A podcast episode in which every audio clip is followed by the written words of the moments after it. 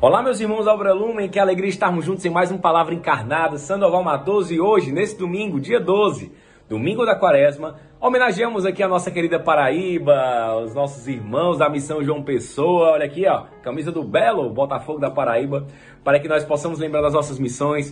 Um beijo bem grande para todos os nossos missionários, para todas as pessoas que têm no coração o chamado de ser luz para o mundo, que vivem a nossa comunidade, que vivem esse mistério da fé. Estamos juntos então, reunidos em nome do Pai, do Filho e do Espírito Santo. Amém. Vinde Espírito Santo, enchei os corações dos vossos fiéis e acendei neles o fogo do vosso amor. Enviai, Senhor, o vosso Espírito e tudo será criado e renovareis a face da terra. Oremos, ó Deus que instruíste os corações dos vossos fiéis com a luz do Espírito Santo. Fazer que apreciemos retamente todas as coisas segundo o mesmo Espírito e gozemos sempre de sua consolação por Jesus Cristo, Senhor nosso. Amém. Que alegria ter você, meu irmão, minha irmã. Que alegria estarmos juntos nesse domingo, dia do Senhor, que nos faz lembrar que somos todos irmãos, que nos faz lembrar da sua ressurreição, da vitória da luz sobre as trevas, que nos faz, nesse contexto de quaresma, também recordar ao nosso coração que estamos nessa caminhada rumo a essa Semana Santa rumo à experiência de morrer para ressuscitar com Cristo. É a dinâmica mística do ressuscitado e do abandonado no nosso coração e no meio de nós. O evangelho de hoje, ele está lá no livro de João, capítulo 4, versículos 5 ao 15, 19, 26 e 39, 40 e 42. É uma misturada nada, mas hoje nós vamos mergulhar justamente na grande beleza e mística do encontro de Jesus Cristo com a samaritana do poço. O Senhor esteja conosco, Ele está no meio de nós. Proclamação do Evangelho de Jesus Cristo segundo João. Glória a vós, Senhor. Naquele tempo, Jesus chegou a uma cidade da Samaria chamada Sicar, perto do terreno que Jacó tinha dado ao seu filho José. Era aí que ficava o poço de Jacó. Cansado da viagem, Jesus sentou-se junto ao poço. Era por volta do meio-dia. Chegou uma mulher da Samaria para tirar água. Jesus lhe disse: Dai-me de beber. Os discípulos tinham ido à cidade para comprar alimentos. A mulher samaritana disse então a Jesus: Como é que tu, sendo judeu, pedes de beber a mim que sou uma mulher samaritana? De fato, os judeus não se dão com os samaritanos. Respondeu-lhe Jesus: Se tu conhecesses o dom de Deus, e quem é que te pede, dá-me de beber, tu mesma lhe pedirias a ele, e ele te daria água viva. A mulher disse a Jesus: Senhor, nem sequer tens balde e o poço é fundo. De onde vais tirar a água viva? Por acaso és maior que o nosso pai Jacó, que nos deu o poço e que dele bebeu, como também seus filhos e seus animais? Respondeu Jesus: Todo aquele que bebe desta água terá sede de novo. Mas quem beber da água que eu lhe darei, esse nunca mais terá sede. E a água que eu lhe der se tornará nele uma fonte de água que jorra para a vida eterna. A mulher disse a Jesus: Senhor, dá-me dessa água para que eu não tenha mais sede e nem tenha de vir aqui para tirá-la. Senhor, vejo que és um profeta. Os nossos pais adoraram neste monte, mas vós dizeis que em Jerusalém é que se deve adorar. Disse-lhe Jesus: Acredita-me, mulher, está chegando a hora em que neste monte, nem em Jerusalém, adorareis o Pai. Vós adorais o que não conheceis. Nós adoramos o que conhecemos pois a salvação vem dos judeus. Mas está chegando a hora, e é agora, em que os verdadeiros adoradores adorarão o Pai em espírito e em verdade. De fato, estes são os adoradores que o Pai procura. Deus é espírito, e aqueles que o adoram devem adorá-lo em espírito e em verdade. A mulher disse a Jesus: Sei que o Messias, que se chama Cristo, vai chegar. Quando ele vier, vai nos fazer conhecer todas as coisas. Jesus disse: Sou eu estou falando contigo. Muitos samaritanos daquela cidade abraçaram a fé em Jesus. Por isso, os samaritanos vieram ao encontro de Jesus e pediram que permanecesse com eles. Jesus permaneceu aí dois dias. E muitos outros creram por causa da sua palavra. E disseram à mulher: Já não cremos por causa das tuas palavras, pois nós mesmos ouvimos e sabemos que este é verdadeiramente o Salvador do mundo. Palavra da salvação. Glória a vós, Senhor. Eita, o evangelho de hoje ele é bem grande, bem extenso, assim como a misericórdia de Deus narrada nessa história. que também é atualizada agora em nosso coração. Nós estamos diante de um dos encontros particularmente mais lindos da Bíblia, que Jesus ele chega na cidade de Sicar, na Samaria. Samaria é uma região diferente da Judéia. Essas regiões, elas vão ganhar uma uma rivalidade muito maior, principalmente, pessoal, depois da morte de Salomão. Quando o rei Salomão, filho do rei Davi, ele morre, e Salomão é conhecido pela sua sabedoria, é Salomão quem constrói o templo de Jerusalém, é Salomão que consegue um período de muita paz para aquele povo, os seus filhos vão brigar. E quando os filhos de Salomão brigam pelo poder, eles resolvem dividir o reino. E o reino do norte, né? Ele vai se chamar o reino da, de Israel, com a capital Samaria, e o reino do sul vai se chamar o reino de Judá, com a capital em Jerusalém. Ambos esses reinos vão ser invadidos. O reino do norte vai ser invadido pelos assírios, e os assírios vão ficar ali e vão acabar é, escravizando o povo, dominando o povo de Deus, que vai acabar entrando em contato com a religião politeísta dos assírios, sabe? E vão acabar meio que, como diz o povo, se contaminando. Já o povo do sul, do reino de Judá, vai ser invadido pelos babilônicos, pelos caldeus. E aí é pior, porque Nabucodonosor vai escravizar esses judeus e vai levar para a Babilônia. E aí eles vão ser expulsos. Eles vão é, sofrer o que a gente chama na história de diáspora, né? Eles vão ser sequestrados e vão ficar longe do templo, longe do seu Deus. É o chamado cativeiro da Babilônia. E aí, quando os persas invadem a Babilônia e libertam os judeus, os judeus, quando voltam para a Terra Prometida, lá para Jerusalém, para a região do, do, de onde hoje é mais ou menos ali a Palestina e Israel, a gente vai perceber que os judeus vão se entristecer muito com os samaritanos. Porque os samaritanos, segundo os judeus, se contaminaram, adorando outros deuses. E os judeus permaneceram fiéis. É aí onde entra a rixa entre eles dois, histórica inclusive. De modo que na época de Jesus, que aconteceu, sei lá, vários séculos depois dessa narrativa aí, dessa história, é, a rivalidade era muito grande ao ponto de eles se matarem mesmo, ou se enfrentarem. Jesus está passando por uma cidade da Samaria chamada Sicá, e ele estava cansado da jornada. Mas mesmo cansado, Cristo ele vai lá para encontrar uma pessoa. Santo Agostinho diz que na busca por Deus é ele que se adianta e vem ao nosso encontro. Então Cristo, ao meio-dia, chega naquele poço, imagina a quintura, e fica esperando esperando uma pessoa, esperando uma mulher. E ela chega, né? Então, quando a mulher chega, Jesus está ali sentado junto ao poço, a mulher chega meio que desconfiada, né? Tem um cara ali parado. Ora, por que, que essa mulher vai meio-dia?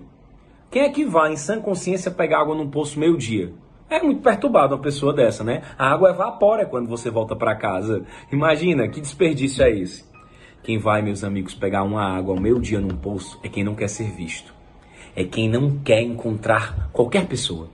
Por isso que ela é estranha quando vê Jesus, apesar disso não está na Sagrada Escritura, mas está no comportamento dela.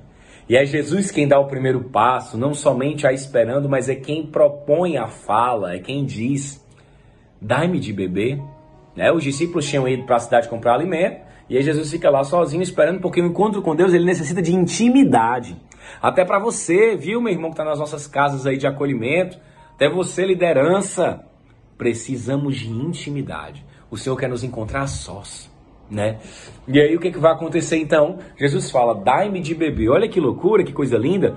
Essa é uma das frases que as missionárias da caridade, as filhas da Santa Teresa de Calcutá, elas têm em suas casas, né, Marcos Chaves? Dai-me de beber, tenho sede. Tenho sede, tenho sede de ti. Aí, galera da Manuel. Então, olha que maravilha, né? Para você ver. Jesus ele então diz: "Dá-me de beber", ou seja, eu tenho sede. E aí já entra na mística do abandonado também no Mateus 25. E a mulher olha para ele e fala: "Lá e vai. Como é que tu sendo judeu pede beber para mim a água que sou samaritano?" Ele tá ficando é doido, né? Como diz aqui no Ceará, tá vacilando, né? Olha, né? se ligue, né? Se manque, meu irmão. Tá ficando doido? Falando comigo? Pra cima de Moá. E aí, Jesus é usado, né? Jesus é usado. Ainda bem que Jesus ele, ele é usado para alcançar o nosso coração. E a mulher fala: Como é que você faz isso? Como é que você fala comigo? Aí Jesus, né? Muito tranquilamente fala: Olha, se você soubesse, né? E se você conhecesse o dom de Deus e quem é que tá te pedindo, era você que ia pedir para eu te dar água. Aí a mulher fica doida. Ela, como é que tu vai me dar água se não tem nenhum, nenhum balde aí? Não tem nenhuma corda aí? Que história é essa, rapaz? Quem é você? Você é maior que o pai Jacó, é? Só quer ser o bichão, olha só ele. É, mulher, imagina, tá lá, o cara pede pra beber água, aí você diz, olha, você é judeu, fala comigo. Você não se liga não, você não se toca não. Aí Jesus pede assim, ó, oh, se você soubesse quem eu sou, era você que me pedia. A mulher vai, tá ficando doido, né? Como diz o menino lá na, na, na, na João Pessoa, né? Bebesse, foi. e aí o que, é que vai acontecer aqui? Jesus ele diz, né? É, todo aquele que beber dessa água vai voltar a ter sede. Mas aquele que beber da água que eu lhe der jamais terá sede. Rapaz, nessa hora a mulher fica, eu quero. Porque eu não quero mais ter que voltar nesse poço. Porque eu não aguento mais vir aqui. Me dá dessa água. Na verdade, ela, ela não queria somente uma água para beber, né? Ela queria não ser mais violentada. Ela queria poder ser aquilo que o coração dela mais desejava. E ela não era livre. E aí Jesus, então, na sabedoria imensa, ele diz, né? Pois vai chamar o teu marido. E ela reconhece que não tem marido. E depois Jesus diz que ela responde bem, porque nenhum dos outros seis homens que ela teve era marido dela de verdade. E é nessa hora que ela reconhece Jesus. Porque Jesus ele conta o que está no coração dela. Porque Jesus ali ele não conta julgando como as, as outras pessoas fizeram. Jesus ele conta para curar, para amar. Ele olha nos olhos dela e ama como nenhum outro homem amou. Tem até uma música, né, de forró aqui, né? Vou te amar como nunca ninguém te amou. Olha que coisa linda. Jesus ele ama aquela mulher como nunca ninguém amou. As, os homens olhavam para ela simplesmente com desejo. Essa mulher era prostituta, provavelmente. Por isso que ela não queria ser vista por ninguém. Por isso que ela disse que nenhum dos seis homens era realmente o marido dela. E aí, como Marília Mendonça vai cantar na música Amante, não tem lá? Amante nunca vai casar. O preço que eu pago é nunca ser amada de verdade. Ninguém me respeita nessa cidade. É a história dessa mulher, meus amigos. É a história dessa mulher. E aí, então, ela reconhece, ela é amada. Ela é amada profundamente porque um olhar de Cristo, uma palavra dele, cura aquela mulher cura aquele coração abandonado e ressuscita. E ela reconhece, mestre, Senhor, então eu vejo que tu és um profeta. E ela entra aquela questão de quem é que vai adorar, porque os judeus dizem que vai adorar no canto, os samaritanos dizem que vai adorar no outro, né? Mas Jesus ele fala: "É chegada a hora e já chegou em que os verdadeiros adoradores adorarão o Pai em espírito e em verdade". Me engasguei aqui, a Maria. E olha que coisa forte. Essa passagem foi uma das orientadoras do Despertar Seraf o inconfundível, né? Mas a gente realmente vivenciar a adoração com a vida ainda mais no altar dos pobres, como vai dizer a Toca de Assis. E isso é muito forte, porque a mulher diz, né? Olha, Senhor, eu entendo, eu reconheço, e quando o Messias chegar, ele vai falar pra gente, gente, que coisa linda, o que, que vai acontecer agora? Jesus pega e diz: Sou eu. Jesus ele fala para pouquíssimas pessoas, sou eu. Hoje ele me convida e te convida a experimentarmos a dinâmica da misericórdia a partir da samaritana. E é interessante a, a beleza do poço, porque a, quando nós somos amados por Deus, Ele vai, Ele desce nas profundezas da nossa alma e do nosso ser. Será que eu estou permitindo isso? Eu estou permitindo a água viva que Deus dá, que não é uma água, um H2O de bebê, não, mas é justamente o seu espírito, o seu amor, a sua misericórdia para nós, o nosso carisma. Ele vai nas profundezas da nossa história, porque Ele é o Senhor da história. Ele nos ama profundamente, Ele nos cura, Ele nos sacia e saciados, nós queremos para sempre permanecer assim. E você lembra do Regis, do Vandir, né? O Despertar Água Viva, o primeiro do Lumen. Lembra ali, né? Do Padre Zezinho, é água vida, é vida nova e todo dia me batizas, né? Dai-me, eu quero, eu quero um, um, pouco dessa água, dessa fonte de onde vem, né? A fonte que é o Sagrado Coração de Jesus. Que coisa maravilhosa, que coisa linda. E aí tem aquela canção também que nos faz lembrar, né? Dai-me de beber dessa água viva, desse poço aberto em ti, dos teus rios de amor e o dom de Deus eu conhecerei, nova vida eu terei e serei adorador. Perdoem a minha é, falta de tom. Mas olha que coisa linda, o refrão vai dizer assim: Dai-me essa água viva, vida eterna faz jorrar, Espírito de Deus flui em mim, transborda água viva. Lembro demais da Ivna, né, nessa música, porque a gente vivenciou uma experiência muito forte no Luz do Mundo. Olha que coisa linda, essa água viva, eu até me emociono, né? Porque essa água viva, meus amigos, ela jorra do coração sagrado de Jesus para nos saciar, para nos amar, para nos purificar. Assim como Cristo, então, e a samaritana jogam um cântaro naquele poço, que era uma água para saciar a sede normal para a vida desse mundo, quando Cristo é abandonado na cruz, morre e tem o seu lado transpassado, ali jorra o Espírito de Deus, ali jorra o sangue e a água que nos saciam. E o nosso carisma, ele é essa resposta, o carisma lumen, ele é uma extensão desse rio de amor, é uma extensão dessa água viva para nos transformar, para nos curar. E essa extensão é o encontro com a pessoa de Cristo que em intimidade também se revela. Não revela somente o meu coração, mas também se revela porque a minha essência está no coração de Cristo. E aí Cristo diz: Sou eu. Oh meu Deus, que coisa linda! E aí aquela mulher vai até a cidade anunciar o que ela encontrou, quem ela encontrou. Ela não tem mais medo da cidade porque ela agora é uma nova pessoa. Ela é ressuscitada e a, a multidão, mesmo de samaritanos, vai encontrá-lo. E primeiramente por aquilo que ouviram, assim deve ser o meu e o seu evangelizar, mas que não se perde nela. Leva até Cristo.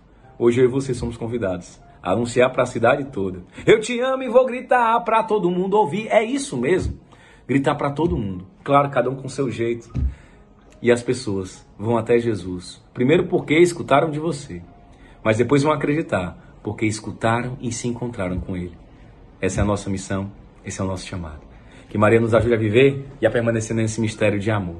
Ave Maria, cheia de graça, o Senhor é convosco. Bendita sois vós entre as mulheres, bendito é o fruto do vosso ventre, Jesus. Santa Maria, Mãe de Deus, rogai por nós, pecadores agora e na hora de nossa morte. Amém. Estamos reunidos em nome do Pai, do Filho e do Espírito Santo. Amém. O amor é nossa meta, Cristo é nossa luz.